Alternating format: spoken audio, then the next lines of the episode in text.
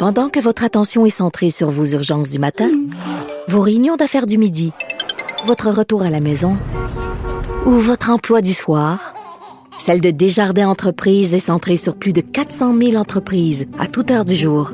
Grâce à notre connaissance des secteurs d'activité et à notre accompagnement spécialisé, nous aidons les entrepreneurs à relever chaque défi pour qu'ils puissent rester centrés sur ce qui compte, le développement de leur entreprise. Ici Ricardo. Et Émilie, marchand d'IGA. On a envie de vous inspirer à bien manger. À moins de 5 la portion. Suffit de repérer les produits valeurs sûres et de les cuisiner avec une de nos recettes. Les valeurs sûres, c'est bien pensé, hein? Bien sûr! Détails sur IGA.net. Vous vous demandez si les plantes ressentent de la douleur? Ou encore, comment est-ce que les daltoniens voient le monde? Le balado en 5 minutes est pour vous. Explorez la science, l'actualité et l'histoire en un temps record. La Feu, en collaboration avec le gouvernement du Québec, est fière de propulser la série Balado en cinq minutes. Ne laissez pas les questions sans réponse plus longtemps. En cinq minutes, disponible sur l'application et le site cubradio.ca. Benoît Dutrisac. Sacramouille que c'est bon. Dutrisac. L'autorité des marchés publics euh, s'est penchée sur la façon de faire euh, du ministère des Transports du Québec. Euh, on a avec nous René Bouchard, qui est directeur des affaires publiques et des communications à justement l'AMP. Monsieur Bouchard, bonjour. Merci d'être avec nous. Bonjour, M. Dutrisac. Euh, on parlera pas juste du tunnel Hippolyte La Fontaine, je vous le promets. Parce que, euh, puis faites-moi penser à la fin de l'entrevue de vous parler de l'échangeur Saint-Pierre, parce que ça serait une occasion ratée là si je l'oublie.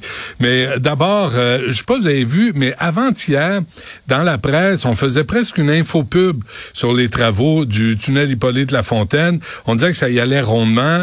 Euh, c'est rendu à 2,5 milliards de dollars avec quelques semaines seulement de retard. Vous, votre point de vue, euh, votre analyse, votre enquête ne perçoit pas la même réalité hein, face au tunnel Hippolyte Lafontaine?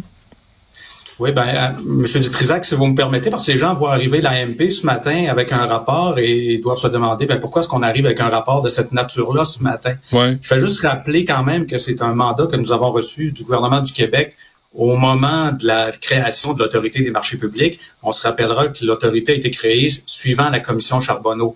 Donc, c'était la première recommandation et le gouvernement, à ce moment-là, avait déterminé qu'il fallait faire un examen de gestion contractuelle et que le premier ministère ou organisme avec lequel il fallait le faire, c'était le ministère des Transports du Québec. Alors, c'est à ce moment-là qu'on est arrivé avec un mandat d'une durée de trois ans qu'on a commencé en 2019 et on se retrouve en 2022 avec la fin du mandat et du contrat, euh, ben, en fait de l'analyse et de la gestion, de l'examen de la gestion contractuelle. Et on arrive aujourd'hui avec le constat final qui traite effectivement là, du tunnel Louis-Hippolyte Lafontaine et également de plein d'autres infrastructures au Québec. Donc, je reviens à votre question initiale, Mm-hmm. le tunnel Hippolyte Lafontaine. Dans le fond, euh, ce que nous, on a fait dans le cadre de cette analyse-là, ça a été de vérifier un petit peu dans, dans l'examen de gestion contractuelle plusieurs aspects, beaucoup d'infrastructures, des ponts, des tunnels, également qu'est-ce qui se passait du côté du déneigement et des enrobés bitumineux. Donc, dans les infrastructures, le tunnel Hippolyte Lafontaine, on s'est attardé à l'évaluation du besoin. Qu'est-ce que ça veut dire pour monsieur, madame, tout le monde? C'est de regarder avant d'accorder le contrat, est-ce qu'on a tous les paramètres requis pour être en mesure de donner le contrat et d'aller chercher les bons matériaux requis et la bonne solution pour répondre aux besoins de réparation ou de rénovation euh, du tunnel? Donc, c'est ce qui a été réalisé. Nous, ce qu'on a constaté dans le cadre de, l'analyse qu'on a fait, ça a été euh, de, voir le contrat qui a été euh, qui, a, été accordé, et c'est là qu'on s'est aperçu qu'il y avait une certaine euh, disparité entre les besoins et la solution qui a été trouvée. Donc, c'est pour ça qu'on s'est retrouvé au moment de la, de, de, de, la réfection du tunnel avec un contrat, et c'est à ce moment-là que le, le consortium s'est rendu compte que les, les, les, les, coûts étaient beaucoup plus élevés parce qu'il y avait beaucoup plus de travaux à réaliser à l'intérieur, parce qu'on a constaté sur place, au moment d'effectuer les travaux, que la dégradation était plus importante que prévu. Alors, nous, notre position, ça a été de dire, si on avait réalisé un banc d'essai avant la réalisation des travaux, si l'évaluation avait été faite avant, on se serait pas retrouvé dans la situation Hmm. où là, on commence à percer des trous, on commence à regarder l'état du tunnel et on s'aperçoit maintenant que la dégradation est beaucoup plus importante. Donc, on l'a constaté une fois sur place, une fois que les travaux ont débuté. Et là, M. Bouchard, euh, on vient, euh, la planification déficiente des travaux d'entretien, c'est ça. Là. M. Bonardel, euh, vous le dites, là, il disait que c'est le genre de dégradation qu'on peut pas mesurer, qu'on peut mesurer qu'une fois les travaux commencés. Vous, vous n'êtes pas d'accord avec ça? Là? En fait, ce qu'on qu'on dit, c'est que cette évaluation-là aurait pu se faire avant de commencer à forer, à creuser, puis à, avoir. Donc, le banc d'essai dont il est question dans, dans le rapport pour les gens qui, qui, qui, vont le lire sur les sections qui concernent le tunnel, ça a été de dire, de poser la question à savoir si le banc d'essai avait été réalisé avant, on se serait peut-être pas rendu compte ou on se serait rendu compte de certaines problématiques. Et là, c'est pas en donnant le contrat, une fois que le contrat est donné, et là, on se retrouve avec un, un milliard de dollars additionnels qu'il faut qu'il faut assumer. Là. Et des délais euh, euh, prolongés là pour euh, finir les travaux. C'est quand même important ce que vous dites là, là ce que vous sortez, M. Bouchard, dans votre enquête, là, c'est que si une mauvaise planification fait que un, ça coûte plus cher, puis les travaux durent plus longtemps. Absolument. Et ça, c'est l'essence même du rapport. Nous, on a voulu vraiment l'aborder sous l'angle également de la gestion des fonds publics. Alors, quand on dit qu'il y a eu euh, une mauvaise planification euh, des travaux, le meilleur exemple que je pourrais vous donner, c'est encore une fois là, dans, dans, la région de Montréal, mais c'est le pont Papineau-Leblanc entre Laval euh, ou la rivière des Prairies. donc, le pont a été construit en 1969. Le ministère des Transports s'est fait dire en 1982, faites attention pour ne pas qu'il y ait de la corrosion qui s'installe sur la structure. Il y a eu quelques rénovations, réparations qui ont été faites, mais pas en nombre suffisant. Ce qui a fait en sorte que c'est seulement rendu en 2020, donc on est rendu pratiquement 50 ans plus tard, où là, on mandate une firme pour évaluer l'état de la structure. Et là, le rapport tombe. Et en 2022, on se retrouve avec la situation que l'on connaît, c'est-à-dire que là, il faut euh, donner un contrat en urgence, un contrat de gré à gré en urgence. Donc, on élimine toute concurrence potentielle. Et en plus, ça va coûter 31 millions de dollars à la population parce que c'est un contrat de gré à gré en urgence. Donc, ce qu'on dit, autant du côté du pont Pierre-Laporte, autant du côté du tunnel Hippolyte-Lafontaine, je pourrais répliquer exactement la même situation du côté du pont Pierre-Laporte à Québec, où on se rend compte que l'attribution des contrats de gré à gré en urgence, c'est parce qu'il y a eu une lacune au niveau des inspections, mais aussi au niveau de la planification. Et qui paye la note en bout de ligne des entraves et des coûts, hmm. ben c'est vous, moi, vos auditeurs, ce sont les contribuables du Québec. Ouais, euh, une surveillance inadéquate de l'exécution des travaux. Allô, la commission Charbonneau euh, sur la 2 parce que il me semble que c'était fondamental qu'il y ait un tiers parti qui vérifie la façon qu'on travaille. Oui, puis au niveau de la surveillance des travaux, on a, on a soulevé l'exemple du, du, pont de l'île aux Tourtes. Ouais. Euh, dans le fond, ce qu'on a constaté sur le, le, chantier de, du pont de l'île aux Tourtes, c'est que le contrat de surveillance avait été accordé à une firme externe. Par contre, le laboratoire s'était aperçu à 35 reprises dans ses journaux d'activité qu'il y avait des lacunes dans la, conception de, la recette pour faire euh, le mortier. Et à 35 reprises, a transmis des journaux d'activité aux surveillants du chantier, également au ministère des Transports. Euh, par contre, il n'y a personne qui a levé un drapeau avant la 35e fois. Donc, on se retrouve dans une situation où, là, encore une fois, bien, il y, a plusieurs étapes qui auraient dû être réalisées, où quelqu'un aurait dû lever un drapeau pour dire, écoutez, on reçoit des journaux d'activité, euh, on semble dénoter là, des, des manquements, est-ce que c'est possible de corriger? Donc, c'est... 35 fois. 35, fois, M. Bouchard. Mais quand c'est que vous, vous l'avez vu et que le ministère des Transports l'a pas vu? Euh, ce que le ministère nous indique, c'est que considérant que le, le, la surveillance avait été confiée à une firme externe, bien, la responsabilité incombait à la firme externe.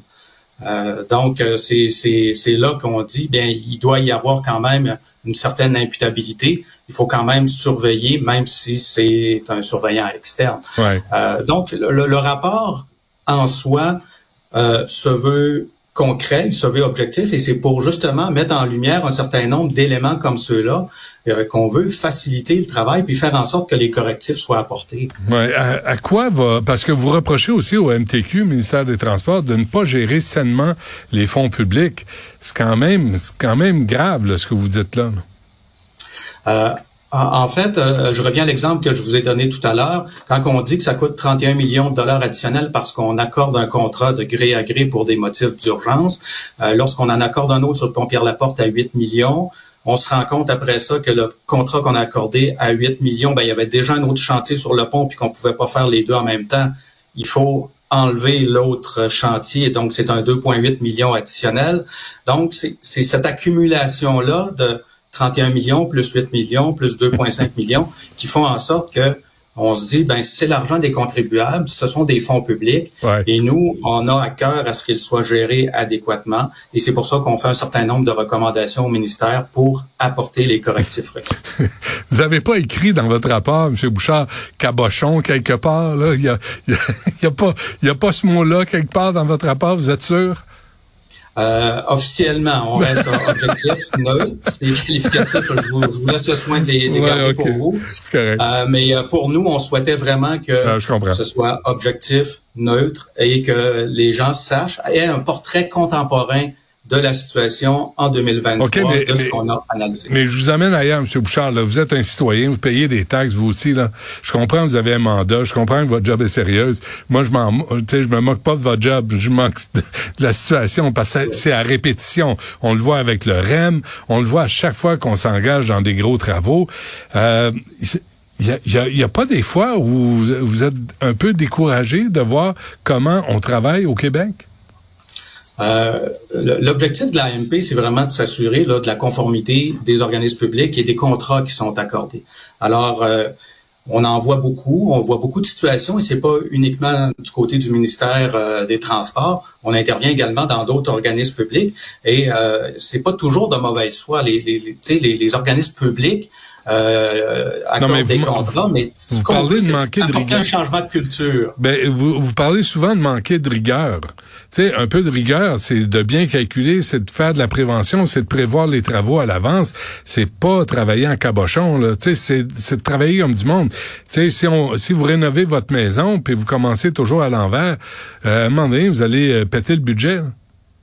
Oui, euh, c'est effectivement le travail qu'on fait pour amener les organismes publics à mieux planifier, à mieux exécuter, à mieux faire la surveillance. Parce que l'évaluation des besoins dans, dans et là je parle pas nécessairement juste du ministère des Transports, mais dans plusieurs organismes publics, on se rend compte que c'est négligé. Mais c'est important aujourd'hui de bien évaluer le besoin. Vous avez mentionné l'exemple de, votre maison, mais effectivement, avant d'entreprendre des rénovations, il faut savoir un petit peu qu'est-ce que je veux, puis combien j'ai de budget, puis combien ça risque de me coûter, euh, plutôt que de donner les clés à l'entrepreneur et de dire maintenant, ben écoutez, rentre dans ma maison, fais les travaux et euh, tu me donneras la facture à la fin. Euh, donc, c'est un peu ça qu'on veut faire, changer les cultures. Ça fait pas longtemps que l'AMP est en place, ça fait cinq ans, mm. et c'est là qu'on veut euh, changer la culture dans les organismes publics et les amener vraiment à faire en sorte que la gestion contractuelle soit une priorité de gestion. Je ne sais pas si vous, allez répondre à ça, M. Bouchard, mais quand vous parlez de changer les cultures, ça veut dire que quelqu'un, quelque part, doit être redevable des erreurs qui sont commises. Puis on a l'impression qu'il n'y a jamais personne responsable ni redevable. Euh, la première recommandation que l'AMP formule au ministère des Transports, c'est de se doter d'un plan d'action. Et dans le plan d'action, ce qu'on veut, c'est qu'ils mettent en place les mesures nécessaires. Et on va plus loin que ça. On dit dans quel échéancier, quel est le nom du sous-ministre responsable, quel est le nom de l'unité administrative responsable, et de nous faire des suivis. Donc, c'est pour éviter justement qu'on se retrouve entre deux chaises, qu'une recommandation se retrouve en se disant ben, qui en avait la responsabilité, euh, on l'a échappé. Euh, donc, on, veut vraiment s'assurer qu'il y a une imputabilité à haut niveau. C'est pour ça qu'on on indique le sous-ministre associé et l'unité administrative. Donc, ça fait partie des recommandations. On veut vraiment s'assurer qu'elles soient mises en œuvre. Et je vous dirais que on a déjà commencé à travailler avec le ministère des Transports euh, dans toute la question du déneigement. Donc, on a déjà rendu des recommandations euh, au ministère des Transports et ils ont commencé à mettre en place leur plan d'action et on a la collaboration du ministère des Transports. Votre, votre mandat n'est pas terminé, là. Vous, vous l'aviez pendant trois ans, mais c'est renouvelé? Euh, en fait, euh, c'est qu'une fois le mandat terminé, euh, par la suite, on rentre dans les activités, je dirais, normales de, de l'autorité des marchés publics. Donc, on va continuer de suivre les contrats qui sont accordés on va recevoir dans certains cas des plaintes, des dénonciations, et là, on va faire l'analyse et au besoin, on va rendre des décisions publiques à l'effet qu'il y a eu un manquement pour tel type de contrat ou dans telle situation. Donc, on va continuer à faire le suivi des recommandations qu'on a formulées, mais aussi on va entreprendre, euh, comme c'est le cas pour d'autres organismes publics, on va surveiller les contrats qui sont accordés. OK. Euh, je, avant qu'on se quitte, M. Bouchard, j'ai reçu le porte-parole du MTQ à un moment donné, euh, il y a trois semaines, un mois, et je lui parlais de l'échangeur Saint-Pierre, puis il me disait, ben c'est un travail de maintien à chaque fin de semaine échangeur Saint-Pierre est, fermé, est bloqué, est en travaux. Je me dis, est-ce qu'il n'y a pas là, justement, en fonction de votre rapport, manque de planification, manque de respect des, des fonds publics, parce que c'est sans arrêt, et aussi des services aux citoyens. Qu'est-ce qu'un citoyen peut faire quand il voit ça? Est-ce qu'il peut s'adresser à vous?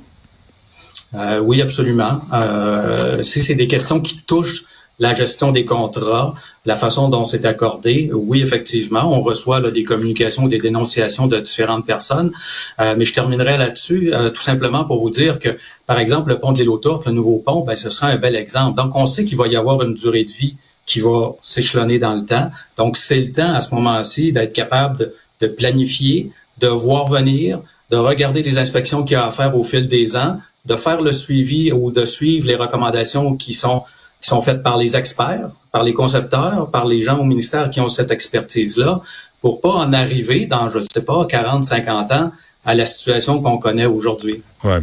Très bien. René Bouchard, euh, l'autorité des marchés publics, un gros merci à vous d'avoir pris le temps de nous parler. Bonne chance. Ça fait plaisir. Au revoir. Au revoir.